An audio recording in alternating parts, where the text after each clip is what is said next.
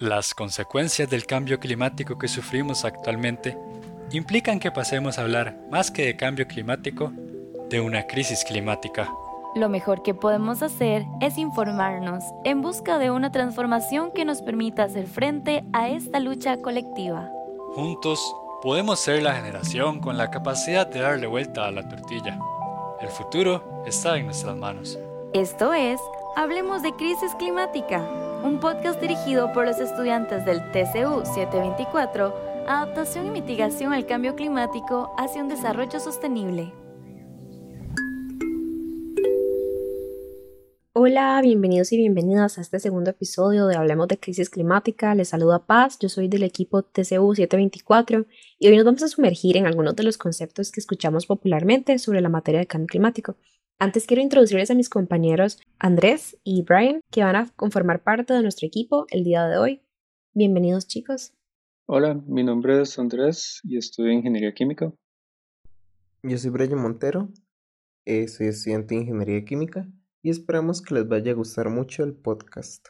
Primero me gustaría empezar, ¿verdad? Estableciendo que nuestro clima ha estado cambiando de forma acelerada y por eso me gustaría comenzar preguntándole a Brian qué entendés por cambio climático. Bien, el cambio climático se puede definir como la variación generada en el clima global de la Tierra o en climas regionales que involucra los cambios en la variabilidad o el estado promedio de la atmósfera en periodos determinados de tiempo.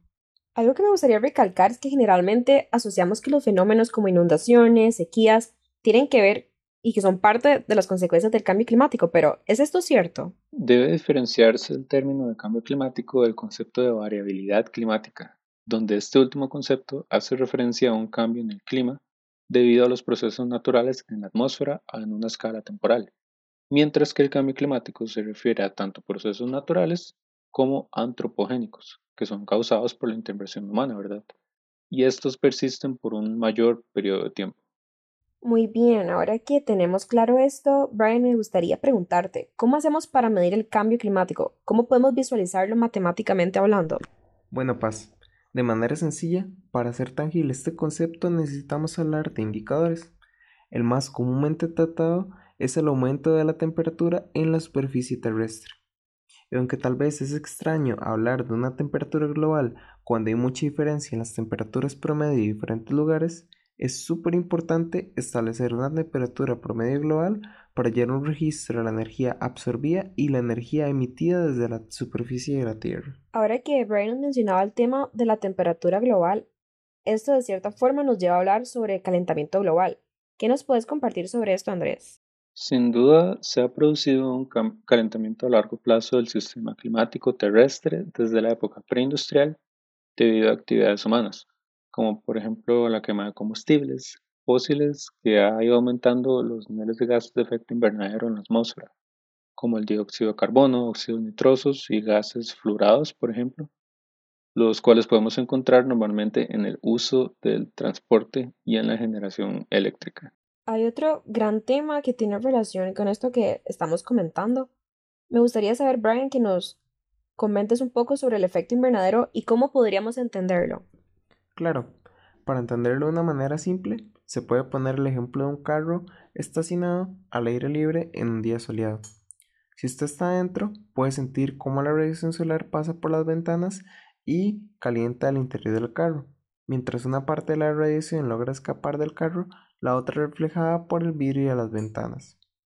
Este es un proceso natural esencial para que las condiciones en la Tierra sean habitables pero el aumento de los gases de efecto invernadero en la Tierra hacen que menos energía pueda ser reflejada, lo que equivale a poner un vidrio más grueso en las ventanas del carro.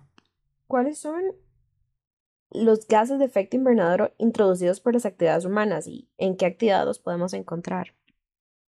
El dióxido de carbono, óxidos nitrosos y los gases fluorados. Pensando en el dióxido de carbono como el gas principal, la mayoría de las emisiones para este gas viene de la quema de combustibles como son petróleo, carbón y gas natural.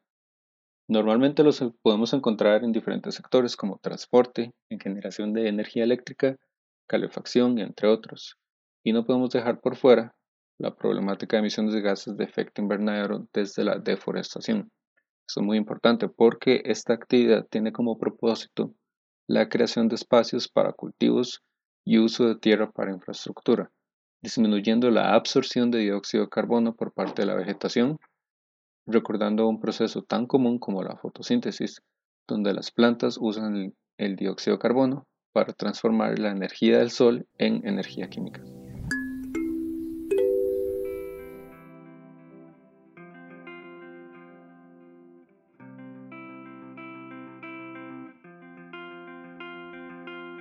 ¿Qué es la eficiencia energética? En un hogar promedio, aproximadamente el 20% del uso de energía es para electrodomésticos y luces.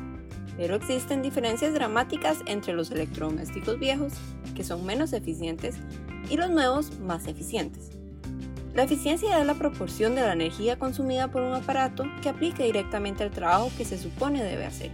El resto se desperdicia en forma de calor o ruido.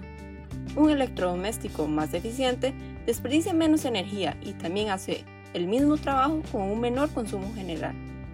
Por ejemplo, al utilizar un bombillo LED 5 horas al día por 335 días al año, se ahorra un 89.3% de energía a diferencia del uso de un bombillo halogenado.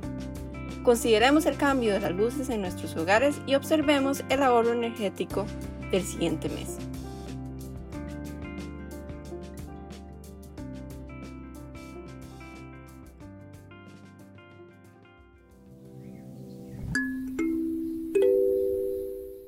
Verdaderamente, ante el cambio climático nos enfrentamos a una serie de riesgos. Aparte de los que ya mencionó Andrés, Brian, ¿de qué otra forma nos puede afectar? Bueno, entre los efectos principales del calentamiento global se encuentra el incremento en la contaminación del aire, el aumento del nivel de los océanos, la acidificación de los océanos, el derretimiento de los cascos glaciares, la expansión de los desiertos y trópicos y fenómenos climáticos extremos de los temas que comentaste, me gustaría destacar el de contaminación del aire. Siento que es un asunto que se le ha dado mucha importancia en estos días, pero verdaderamente, ¿qué involucra tener un aire limpio y cómo evidenciamos en nuestra salud los efectos de la contaminación del aire? Este concepto involucra la degradación de la calidad del aire, con efectos negativos en la salud de los humanos y de los ecosistemas naturales, por la introducción en la atmósfera de sustancias como son gases o aerosoles con efectos que pueden ser dañinos. A corto plazo, tenemos efectos temporales, se encuentran enfermedades como neumonías y bronquitis, también se da la irritación nasal de garganta, ojos y piel. Podemos incluir dolores de cabeza, mareos y náuseas. Aunque no parezca los olores desagradables de fábricas y sistemas alcantarillados, también pueden afectar y serían contaminación del aire. A largo plazo tenemos efectos que pueden durar de por vida, se pueden dar problemas cardíacos, cáncer de pulmón, enfermedades respiratorias, daños en los nervios, cerebro, riñones, hígado y la lista sigue. Es súper interesante esto que mencionabas, ya que indiscutiblemente el estado de nuestro entorno afecta a la salud, ¿verdad? Brian, me gustaría que nos comentes a qué se enfrenta nuestro planeta si no hacemos un cambio ya. Esa es una pregunta muy importante, Paz. Si para el día de hoy no empezamos a realizar cambios, los sistemas humanos empezarían a presentar la afectación, destrucción de sus cosechas y la producción de sus alimentos. Además, habría una destrucción y perjuicio de los medios económicos de subsistencia. Aumentarían las migraciones de refugiados debido al cambio climático. Aumentarían las inundaciones en las zonas costeras. Y debido al aumento del mar, como resultado, habría un aumento en la masa de agua. Esto causado debido al derretimiento acelerado de los cuerpos de hielo. Para ir concluyendo, después de escuchar todas estas consecuencias y riesgos, ¿qué podemos hacer, Andrés, para mejorar esta situación? ¿Cómo luchamos contra el cambio climático? Bueno, yo podría decir que el combate del cambio climático es todo un reto. En este reto, las pequeñas acciones en cadena de los ciudadanos suman grandes resultados.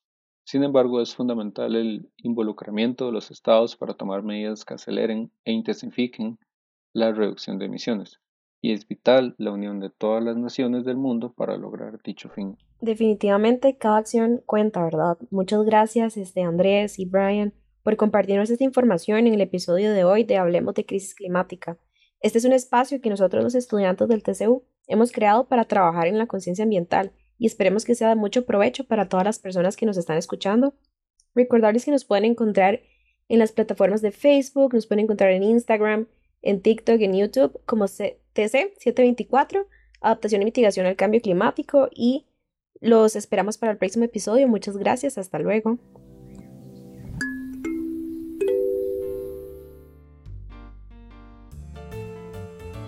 Muchas gracias por acompañarnos en este episodio de Hablemos de Crisis Climática. Les recordamos que pueden escuchar los pasados y próximos episodios aquí mismo en Spotify. Hasta luego.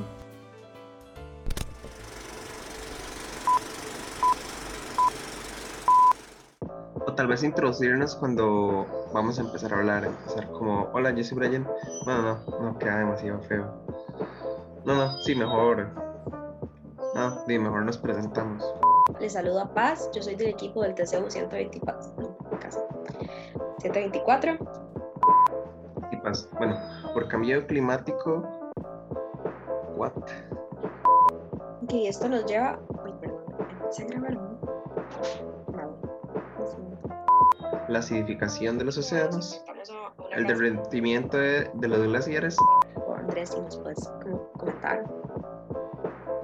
Mm, bueno, yo podría decir, bueno, yo podría decir que Eh, yo podría decir que Y recordarles que nos pueden encontrar en colocar. ¿Aló? Ah, ok, ya. en Spotify, sí. Porque voy a grabar esto. Perdón. Ok. Entonces. Ay, no dije YouTube. Ay, no. puedes ponerle pausa a la grabación si quieres. Ay, no, me callo, Karen. Me... ok, no, ya, sí. Bueno, Paz. Esto se puede. What? Ay, perdón. Voy de nuevo. Bueno, Paz. De manera sencilla, para hacer tangible este concepto necesitamos hablar de indicadores. El más comúnmente tratado es el aumento de las